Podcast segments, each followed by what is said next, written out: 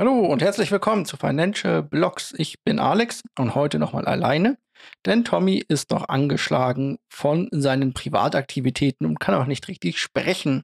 Wir hoffen, dass er nächste Woche zurück ist.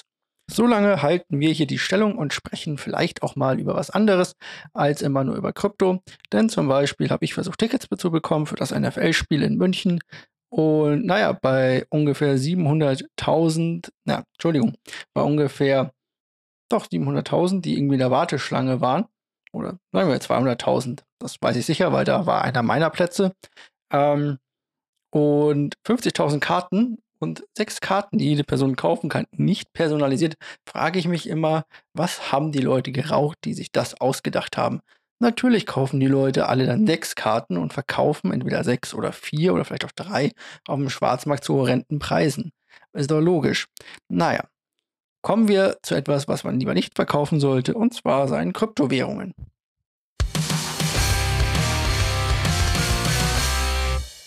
Und wir starten heute mit den richtig schlechten News und kommen dann zu den weniger schlechten News und treffen uns zum Schluss wieder in den NFT-News. Ich habe nur ein paar rausgesucht bei dem Wetter, weil ich euch nicht zu lange die Ohren voll labern und mir ist auch viel zu heiß zum Labern. Von daher fangen wir an. Solana ist mal wieder unser Thema. Solana sieht sich einem Hack gegenüber mal wieder mit Problemen, wie gesagt. Aber diesmal ist es richtig übel. Und zwar mehrere Hot Wallets, also Software-Wallets, die ihr zum Beispiel auf eurem Handy erstellen könnt, wurden wohl gehackt oder haben Probleme mit einem Hack. Das kam gerade raus in einer Mitteilung, ist gerade brandaktuell vor einer Stunde vor der Aufnahmezeit. Vorher war man sich nicht sicher, wo die Fehler lagen oder wo die Probleme sind. Aber anscheinend ist der Softwarecode einiger Wallets angreifbar und dadurch können diese leergeräumt werden. Das ist auch schon 8000 Menschen passiert und insgesamt 8000 der insgesamt circa 21 Millionen Wallets wurden schon leergeräumt. Der Schaden ist gerade eben, glaube ich, noch nicht zu betiteln. Man weiß es nicht genau.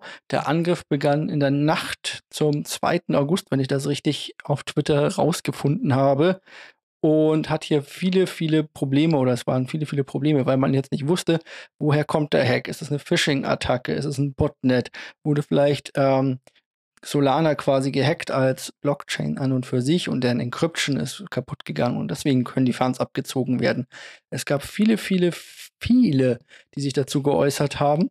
Wie schon gesagt, man geht jetzt davon aus, dass es brandaktuell, dass es ein Fehler, also ein Software-Bug ist in den Wallets an und für sich, der dafür sorgt, dass die leergeräumt werden können. Es wird empfohlen, alle seine Solana oder alle Fonts, die man auf Solana oder auf der Blockchain Solana hat, in eine Code Wallet zu verschieben oder wahlweise auch auf eine zentrale Börse, also eine SEX, damit die dort in Code Wallets gestort werden. Wäre ja auch schön, wenn das so einfach gehen würde, aber Solana hat auch mal wieder mit einer DDoS-Attacke zu kämpfen. Bedeutet, ähm, einige der Validierer waren außer Gefecht gesetzt und damit die Chain konnte nicht äh, äh, konnte wieder nicht operieren, wie sie es eigentlich sollte. Das Problem dabei ist wie immer, na, jetzt konnten die Hacker das auch nicht abziehen, aber die sind halt schneller meistens als sie, schlafen vor allem wahrscheinlich auch nicht. Also von daher mal gucken, wie das Ganze noch ausgeht. Wir berichten. Und berichten müssen wir natürlich auch über einen anderen Hack, der geschehen ist. Und zwar war mal wieder eine Bridge das Ganze, das Opfer. Wir haben jetzt schon von vielen Bridges gehört oder von einigen. Zum Beispiel Wormhole oder die Bridge zu Axie, äh, Infinity, ähm, die gehackt wurden. Jetzt ist es Nomad. Ich habe Nomad nie ver, ver, äh, benutzt oder irgendwie so. Es gibt einfach viel zu viele von diesen Bridges, wie ich finde. Und dort wurden fast 200 Millionen US-Dollar gestohlen gestohlen. Und zwar am 21. August, also am Montag. Noch gar nicht so lange her. Wie das Ganze geschehen ist und so weiter, lasse ich jetzt mal äh, aus. Ist auch gar nicht so wichtig, rein technisch gesehen. Wichtig ist, Bridges sind, finde ich, eine der angreifbaren Punkte der Blockchain-Technologie. Und wir sehen das hier immer, immer und immer wieder. Die sind so lohnenswert, weil da liegt so viel Kohle. Da liegt einem, liegen Hunderte von Millionen und anscheinend kann man die wohl sehr, sehr leicht hacken, wenn man das einmal rausbekommen hat, wie das mit einer geht. Das ist auch ein Problem, weil halt viele einfach den Code, ich sag mal, kopieren, äh, ein bisschen abändern, neue Logos und so weiter draufschreiben und dann haben die ihre eigene Bridge und so weiter. Ist total klasse. Aber es macht einfach einen Haufen kaputt, finde ich. Und es kann wirklich gefährlich werden für die Blockchains, finde ich, wenn dort diese Bridges weiterhin unkontrolliert irgendwie laufen. Weil diese 200 Millionen, die da jetzt fehlen, die werden halt irgendwo wahrscheinlich über irgendwelche Mixer und so weiter geschickt, anonymisiert und dann versucht ähm, zu verkaufen auf irgendwelchen anderen Dexes oder sonstiges oder Sexes, je nachdem. Wir werden sehen. Ich bin gespannt. Gespannt bin ich auch seit Monaten auf ein Projekt, das wir natürlich auch alle weiterhin begleiten. Und zwar haben wir ja häufiger von ähm, dem Merch oder der Umstellung bei ETH berichtet, dass dort ähm, der Hardfork quasi kommen soll und von Proof of Work auf Proof of Stake umgestellt wird. Das gefällt natürlich nicht allen. Vor allem die Miner sind da nicht ganz so glücklich darüber und stellen sich oder wollen sich gegen diesen Fork stellen. Sie wollen also ihre eigene Chain weiterlaufen lassen. Das wäre dann quasi die alte ETH-Chain und diese mit einem neuen Namen sozusagen weiter betreiben. Das ist auch der Grund, warum wir halt zum Beispiel sehen, dass ETH Classic und so weiter äh, in letzter Zeit relativ viele Kursgewinne macht, weil man da halt noch meinen kann und jetzt die ganzen Miner quasi umstellen auf ETH Classic und so weiter. Aber hier wollen sich halt mehrere große Miner zusammentun und quasi die alte Chain in Anführungszeichen weiterlaufen lassen, ohne den Hardfork dahinter. Das wäre sowas wie ein Angriff auf ETH, aber du, dir fehlt dann vielleicht auch die Entwicklerbasis und so weiter, Namen und solche Sachen. Das kann funktionieren. Ich denke aber nicht, warum sollte man, wenn man die Wahl hat, diese Chain weiterverwenden, die einfach so maßlos überteuert ist, was ihre Gebühren angeht, anstatt auf das Neue umzustellen und dort dieselben oder wahrscheinlich mehr Apps zu haben als äh, in der alten App oder in der alten Chain besser gesagt. Alt ist vielleicht auch das richtige Stichwort bei Michael Saylor. Uh, der war jetzt hart, aber irgendwo musste ich den Übergang hier hinkriegen. Michael Saylor räumt nämlich den CEO-Posten bei MicroStrategy haben immer wieder über MicroStrategy und Michael Saylor diesbezüglich berichtet. MicroStrategy ist einer der größten Bitcoin-Hodler der Welt, also die Firma. Und der CEO Michael Saylor ist ein Bitcoin-Maximalist, wie er im Buche steht, und hat hier verschiedenste, zu verschiedensten Zeiten Bitcoin gekauft. Ist auch egal, er muss jetzt seinen Hut nehmen oder er nimmt seinen Hut, je nachdem, wie man es nehmen möchte, und ist von seinem Posten zurückgetreten. Er bleibt aber dem Unternehmen weiterhin als Executive Chairman erhalten. Ich habe zwar schon viel gehört, aber ein Executive Chairman müsste jetzt auch noch mal äh, bedingt nachgucken. Jetzt stellt sich natürlich die Frage, was macht der neue CEO mit den ganzen Bitcoins, die das Unternehmen hält, die ja auch teilweise auf Pump, also auf äh, Leverage gekauft sind, also auf einen Kredit aufgenommen wurde, um die zu kaufen. Ich bin gespannt, ob MicroStrategy weiterhin die Bitcoins hält und so als Ausweichpunkt gilt für viele, die halt sagen, naja gut, ich kann keinen vorkaufen mit Bitcoin, dann kaufe ich MicroStrategy-Aktien, weil die bewegen sich eigentlich wieder Bitcoin-Kurs. War immer so ein kleiner Fluchtweg für verschiedene, in verschiedenen äh, Möglichkeiten, wenn man halt doch irgendwie am Bitcoin-Kurs antizipieren wollte. Ist natürlich nicht ganz 100% gleichzusetzen, aber mal schauen, wie es jetzt da weitergeht. Weiter geht's auch bei CoinShares. Das ist einer der größten europäischen Krypto-Asset-Manager. CoinShares hat aber seine Quartalszahlen veröffentlicht für das zweite Quartal 2022 und verzeichnet hier, so wie so viele andere, auch einen Verlust durch den Terra-Crash damals. Das hält sich, finde ich, jetzt in Grenzen. Ähm, wir sprechen hier von einem Gesamtumsatz von 14,2 Millionen Pfund. Ich habe es jetzt nicht extra umgerechnet in Euro oder Dollar, aber 14 Millionen Pfund. Ähm, davon haben sie im Quartal 5, also das sind 5,4 weniger als im Vorquartal. Schon mal weniger, 5,4 Millionen äh, weniger als im Vorquartalsmonat. Das ist also schon deutlich zurückgegangen. Klar, wir sind im Winter, im Kryptowinter. Und ein Verlust von 0,1 eine Million Pfund, habe ich mir das wirklich so aufgeschrieben, 100.000 Pfund quasi, die hier ähm, als Verlust ausgeschrieben werden, die auf den Terra Crash zurückzuführen sind, laut CoinShares. CoinShares sieht auch weiterhin, dass dieser Winter noch lange nicht vorbei ist, dass es eine lange Zeit brauchen wird, bis wir hier rauskommen und sieht also die nächsten Jahre eher, also die kurze und die mittlere Zukunft eher, ich sage mal, nicht so rosig. Und natürlich kann ich mir die NFT-News zum Schluss in der NFT-Corner nicht äh, verkneifen. Ich bräuchte dafür eigentlich mal so einen Jingle für die NFT-Corner. Müsste ich mir mal noch mal umgucken, ob ich da irgendeinen coolen Jingle oder sowas für finde. Sowas wie und jetzt kommen die NFT-News. Ähm, auch hier wieder ausgewählt eine NFT-News und zwar die wichtigste, wie ich finde, in dieser Woche Minecraft. will auf seiner Plattform keine NFTs und möchte diese sogar verbannen. Dafür sollen sogar private Server ähm, quasi die Möglichkeit geben, dies zu durchleuchten und gegebenenfalls den Server zu sperren bzw. zu blacklisten. Als Begründung gibt Minecraft hier an, dass man nicht wolle, dass die Spielerschaft unterschiedliche Möglichkeiten innerhalb der Welt von Minecraft hat. Also durch das NFTs würden gewissen oder würden Spielern äh, Vorzüge vorenthalten werden oder Möglichkeiten vorenthalten werden, die andere haben.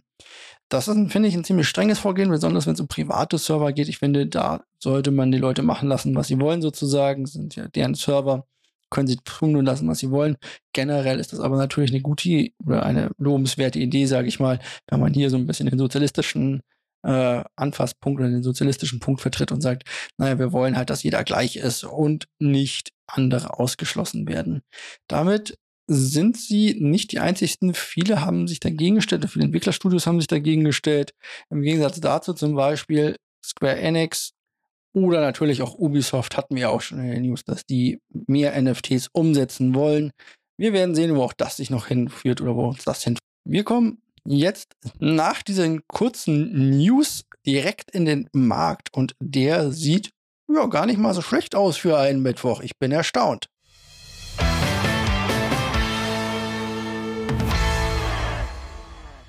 Der Markt ist immer noch angetrieben von den, ich sage mal, na gute News sind es nicht, aber von den passablen News der amerikanischen Wirtschaft angetrieben. Also dass hier vor allem größere und auch kleinere äh, Technologiekonzerne wirklich gut abgeschnitten haben, was nicht zu, oder besser abgeschnitten haben, als der Markt teilweise erwartet hat, oder gesagt, dass die Wall Street erwartet hat, angetrieben. Und auch mit der Hoffnung, dass die Notenbank ihre Geldpolitik vielleicht schneller wieder lockern könnte in den USA, sodass die Inflation vorauf, früher aufhören könnte, als wir vielleicht denken, und die Notenbank vielleicht die Zinsen auch wieder senken könnte. Ich gehe mal davon aus, oder man sagt eigentlich, naja, das ist nicht ganz so, oder auch die Notenbanker sagen, naja, ihr seid ein bisschen voreilig, noch liegt die Inflation sehr hoch, die Arbeitsmarktdaten sind noch sehr hoch ähm, und den Unternehmen geht es blendend.